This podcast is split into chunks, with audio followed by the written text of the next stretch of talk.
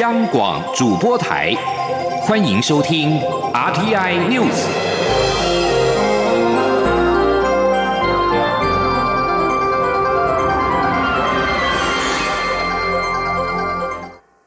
各位好，我是主播王玉伟，欢迎收听这节央广主播台提供给您的 RTI News 新闻。首先带您关注。美国、日本等政要近日相继访台，但是都不需要隔离十四天，被批评是双重标准，也担心造成防疫破口。卫福部长陈时中今天受访时表示，若因此发生感染，他会负责。他并且再次说明，访问团都要先提供检验阴性证明，在台湾期间也有特殊安排，防疫的强度不会减。前天记者欧阳梦平的采访报道。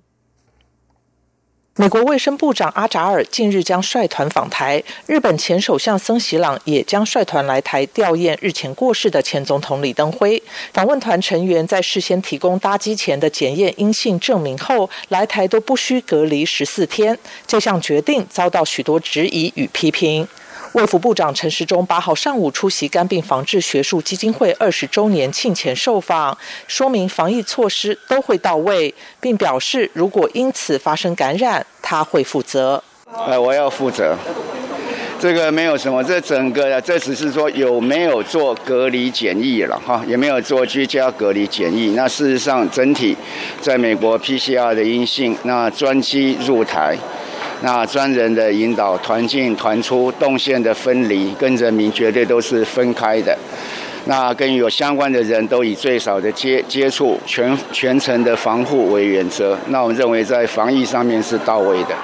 对于外界批评防疫标准不一。陈时中表示，商务人士也是有分隔离五天或七天，每种防疫措施的结果都与社会隔离情况以及整体社会保护有关。对于个案会有个别的考虑，但是防疫的强度不会减。中央广播电台记者欧阳梦平在台北采访报道。而美国卫生及公共服务部部长阿扎尔抵即将抵台访问，他在七号表示，此行是要加强双方在卫生安全方面的伙伴关系，并且希望学习台湾对于俗称武汉肺炎的 COVID-19 极为有效的应应作为。阿扎尔在访台三天期间，将觐见蔡英文总统，拜访卫生系统主要负责人等，另外也将向公卫领域的毕业生发表演说。美联社报道指出，在川普政府与中国关系争议频频的背景之下，美国访团这趟行程是地缘政治上的一步棋。阿扎尔受访时则是避谈中国，仅表示此行的讯息是关于台湾。美国普林斯顿大学卫生政策学者郑宗美认为，美国现在向台湾学习还不算太迟。有关如何有效控制及抑制病毒扩散，台湾真的是一个充满非常有用资讯的宝库。而美联社的报道最后还提到，美国访团的成员这次来台将戴上口罩，遵守保持社交距离的规定。出发前、抵达台湾之后以及返程之前，都会接受病毒检测。继续关注两岸焦点。对于中国大陆学生仍然无法来台，前总统马英九今天受访时痛批，实在是太不像话。卫福部长陈时中则表示，这不是由卫福部主政，站在他的立场，只要入境者遵照检疫方式，卫福部都没有意见。前天记者欧阳梦平的采访报道。教育部日前宣布开放所有国家地区的在学学位生申请入境，但排除中国大陆学位生来台。前总统马英九八号上午出席肝病防治学术基金会二十周年庆前受访，批评这项政策太不像话。他说：“那我发现大陆学生不能够来台湾呢，其实是我们的损失，因为两岸年轻人的交流啊，对于两岸长期的和平发展是有利的，这要赶快的把它纠正。”实在是太不像话。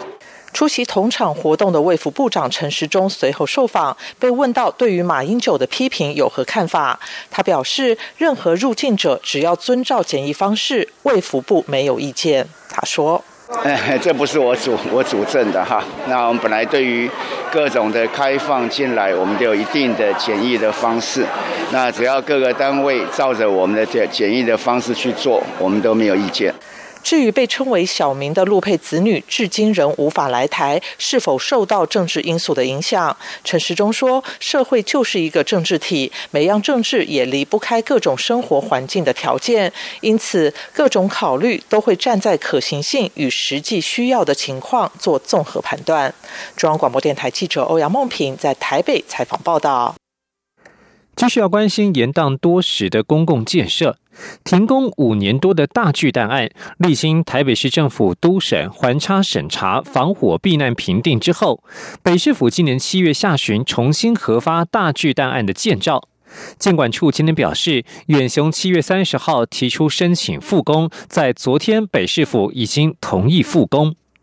监管处表示，大巨蛋案经过五年多审议，远雄改正为按图施工，下降园区容纳人数，增加防火区划以及避难面积等等。至于违反建筑技术规则第九十七条，远雄必须把部分一般直通楼梯改为安全梯，目前共有五座，在没有改善之前不会核发使用执照，已经特别列管。监管处指出，因巨蛋场馆设计用途为体育馆，已经特别注记列管。巨蛋场馆未来要临当临时演唱会，远雄必须依照规定来申请，并且把案件先送到财团法人台湾建筑中心的性能设计审查并通过，才符合规定。大巨蛋工地日前爆出复工之前偷装消音棉，监管处表示已经先残罚并且处分，并且持续要远雄拆除消音棉。远雄对于处分已经提起诉愿，但是提诉愿不影响行政处分。远雄不拆除消音棉，会连续处罚到拆除为止。继续要关心的是天气。中央气象局表示，位于菲律宾东方海面上的热带性低气压，最快今天下午或明天清晨就会增强为今年第五号台风强密，预计会朝日韩方向前进，将会把南边的水汽带上来给台湾。中南部十号起可能有局部大雨或豪雨。今天各地大多为多云到晴，但是午后雷阵雨的范围稍增。西半部地区及东半部山区需留意午后局部短暂雷阵雨，并且有局部较大雨势发生的机会。气象局表示，预计准台风强密下周对台湾没有直接的影响，路径的部分将会通过琉球朝日韩方向前进，但是在北上的过程当中，会把南边的水汽带上来给台湾，导致十号到十二号的天气会变得比较不稳定。预计十号到十二号中南部将会有局部大雨或是短时豪雨的发生机会，而北部则是较为短暂而且局部的雨势。今年气候异常，不是太过于炎热，就是台风迟迟没有生成。环团携手一界团体，今天下午在台中发起“八八台中抗暖化、反空污、顾健康”游行，呼吁政府宣布进入气候紧急状态，进入绿色新政，而且减碳改善空污要以中南部为优先，要跟上国际脚步，宣誓二零五零年达到近零碳排放，定出无煤骑乘表等三大诉求。彰化市长林世贤今天上午也亲自出席行前记者会，并且率领全国之先宣布彰化市进入了气候紧急状态，希望抛砖引玉，呼吁中央在能源政策及建筑法规要有积极的作为。今天央广记者谢佳欣的采访报道。台湾健康空气行动联盟等环团及医界团体携手合作，八号下午在台中发起反空污游行，将先从台中市民广场骑铁马到市政公园，排下“近零碳排”的字样后，前往行政院中部联合服务中心递交陈情书。游行总指挥台湾健康空气行动联盟理事长叶光鹏上午在行前记者会上强调，此次有三大诉求。首先，极端气候在台湾已是现在进行式，希望中央地方政府赶紧响应欧盟、英国及韩国，宣布进入气候紧急状态，施行绿色新政。第二，空污及温室气体最大排放源在中南部，当地民众已经为台湾承担太多，希望政府减碳、减空污要以中南部为优先。最后，则是希望政府跟上世界七十八十个国家脚步，宣示二零五零年达到近零碳排放的目标，提出五枚启程表。他说：“当然定出五枚其中当然包括五美中火，中火嘛爱定出五美中火，卖料嘛爱定出五美的卖料，嘛爱定出五美的高雄。哦，所以底下要拜托，应回应我的第三个诉求，定出五美七送票，是不是会使咧？咱有一个减煤委员会，都像德国前年伊的成立一个脱煤减煤委员会。彰化市长林世贤上午也到场声援，强调彰化地区北有台中火力电厂，南有云林六轻，是全国受空污危害最严重的地区，当地肺腺癌罹患率全国第一，并强调气候变迁是人类要共同面对的问题。他还说，COVID-19 武汉肺炎与气候变迁绝对有关系。若全球气温不适度控制，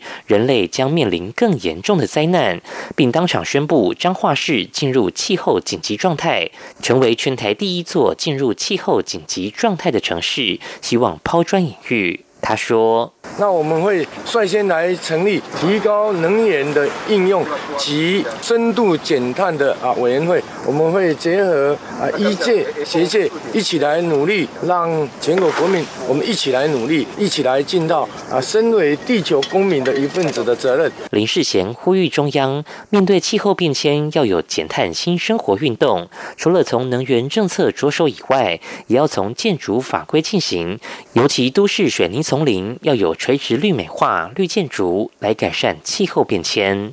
中央广播电台记者谢嘉欣采访报道。插播防疫讯息：中央流行疫情指挥中心宣布，台湾今天新增两例武汉肺炎 （COVID-19） 的新增确诊病例，都是境外移入。目前全国累计四百七十九例。指挥中心下午两点将举行记者会说明。继续关心国际消息。